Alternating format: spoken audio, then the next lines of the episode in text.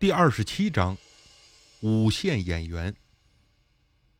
好家伙，还真有意外收获呀！Z 小姐的话让我今天才彻底相信，那些报纸和新闻中说的娱乐圈潜规则，原来都是动真格的呀！我掏出手机给方刚发了短信，再告诉 Z 小姐等我回复。她说没问题，可以在沈阳多待几天，专门听我的消息。晚上吃饭的时候，方刚回电话给我，上来就问：“你能保证以后不再让我帮你给事主擦屁股吗？不然啊，你就得自己去找。”我哭笑不得，连连答应，说我也不想擦屁股，只是总遇到不安分的那种人。方刚说：“你又回国了吧？先把钱汇给我，两万块人民币，见钱才发货。”我说：“方大哥，你是不是掉钱眼里爬不出来了呀？”咱们又不是头回合作，我还能赖你的账啊？方刚嘿嘿笑了，呵呵，这是两码事儿了。再说，我也要先付钱给阿赞的。一会儿啊，我把账号发给你，别忘了把手续费付齐，不要从我的钱里面扣除。我是彻底的服了这哥们儿。有时候从他嘴里能说出一大套很有哲理的话，但有时又只认钱不认人，比他妈葛朗台还葛朗台，真是个奇葩。我发短信给 Z 小姐，报价四万块，加价率百分之百，不赚白不赚。我是这么想的，因为是熟人介绍，Z 小姐很相信我，约我在一家连锁酒店某房间见面。她带了四大捆人民币装在纸袋里交给我，我正要走时，她却拉住我，媚笑着说：“事成之后还会好好的加谢，为了表示诚意，今天可以多陪我一会儿。”这个意思再明白不过了。我很震惊，说实话，当时心跳得很厉害，也真心动了。男人的天性，不玩白不玩，何况还是送上门的。而且 Z 小姐虽然长得一般，但身材确实是很性感。可我又想，赚她一笔钱已经足够，要是和她扯上这一腿，这今后万一惹上什么官司，到时候后悔可来不及。于是啊，只好婉言拒绝。Z 小姐咯咯地笑着，说我害羞。那就事成了再说。出了酒店，我还有点后悔。为了分心，赶紧去银行把钱汇给了方刚。到了晚上，方刚来电话说钱已收到，这回找了一个叫阿赞皮什，当然时间太长记不太清，大概是这么一个名字。从制作到寄到中国境内，半个月左右差不多够了。几天后，表哥先回了泰国，我继续留在沈阳。等方刚的货发到，已经过了十五天。费小姐等得心急，一个劲儿的催我，所以货一到，我连风都没有开，就打电话告诉她。在酒店的客房里，我当着她的面打开了包裹，我和费小姐都愣住了。这是一张金箔纸，用黑线来回穿了几道，上面还用红颜料画着一张五官移位的脸，看上去像人又像鬼。额头有几滴鲜血似的东西，下面还写着几句咒语似的弯曲文字。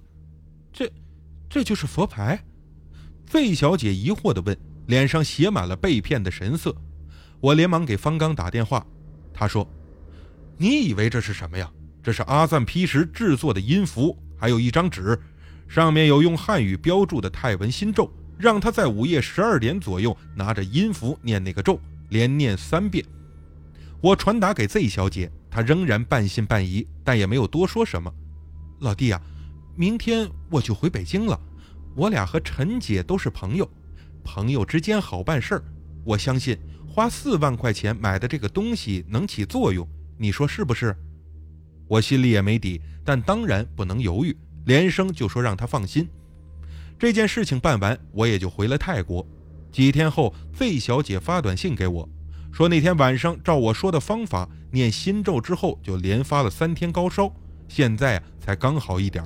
问我是不是有什么不对劲的地方，我推说没事碰巧而已，心里却也在打鼓。在看到那张用金箔纸做的所谓的谐音牌之前，我一直以为泰国佛牌就算不是牌子的形状，起码也得是个挂件吧。可现在算是又长了知识。在那之后的一段时间内。我特别留意网上的那些新闻，尤其是有关影视娱乐圈的动态，哪部新剧开机了，或者是杀青了，哪部新电影又上映了，推了几个新人出来。那年啊，记得有很多电视剧，《亮剑》和《汉武大帝》是最火的。至于马大帅是越来越差，连我妈呀都打电话给我说她不爱看。渐渐的，我已经把 Z 小姐那档子事儿给忘得差不多了。陆陆续续的又卖了几块佛牌，每个只赚个千八百块的利润。但寺庙离得近，邮寄也方便，反正也是清闲，顺便就赚了。手机也托在中国的同学换成了当时最流行的韩文打号机，拍照像素超高，很多人连见都没见过。上网看新闻的时候，发现有一部号称当年最火的魔幻大剧开始占据各大新闻头条，但骂的比夸的还多。好奇之余，搜了一下演员表，发现主演都挺有名的，可这造型看了是着实让人喷饭。当时就看到了其中还有 Z 小姐的名字，按顺序排应该是在第十位，估计可能又是女四五六号吧。某天。有个同学在网上发给我一段视频的下载地址，神神秘秘的说是某女演员和导演的性爱视频。这一看不知道，看了吓一跳。虽然视频拍得很晃，效果又差，但画面中那个女的怎么看都觉得眼熟，尤其是偶尔蹦出的那几句话，很明显就是 Z 小姐。之后的十几天，关于那段视频的新闻也在网络上越来越多。Z 小姐接受采访，说是某导演让她上戏而潜规则。说着说着就泪如雨下。随后导演也发声了，说当晚是 Z 姓女演员在酒里下药色诱自己，失身的其实是她。这狗咬狗一嘴毛，但吵的可是越来越热。我连忙给陈姐发了短信，陈姐回电话给我，上来就问：“老弟呀，你和陈姐说实话，你到底卖给她的是什么东西啊？”我知道醉小姐不可能把谐音牌的事情告诉陈姐，就笑着说：“只是普通的佛牌，能转运的。”陈姐说：“我知道啊，他肯定不会放过你。其实那段时间啊，我一直在劝他别碰这东西。这灵验是灵验，但一不小心就会出事儿。可他根本不听啊。可是现在人家火了呀，虽然火的方式不太光彩，但总比没火强。你知道那段性爱视频吗？”要不要我发给你看看？我说，陈姐叹了一口气：“哎呀，我早就看到了，那就是他。不过现在啊，他确实很火，连电话都不怎么接。我跟他认识这么多年，从没有这样过。这人一红啊，就变了。不过呀，我也能理解，希望他能平平安安的吧。”挂了电话，我心想，演员最怕的就是平平安安，没话题，没新闻，谁还关注你呀？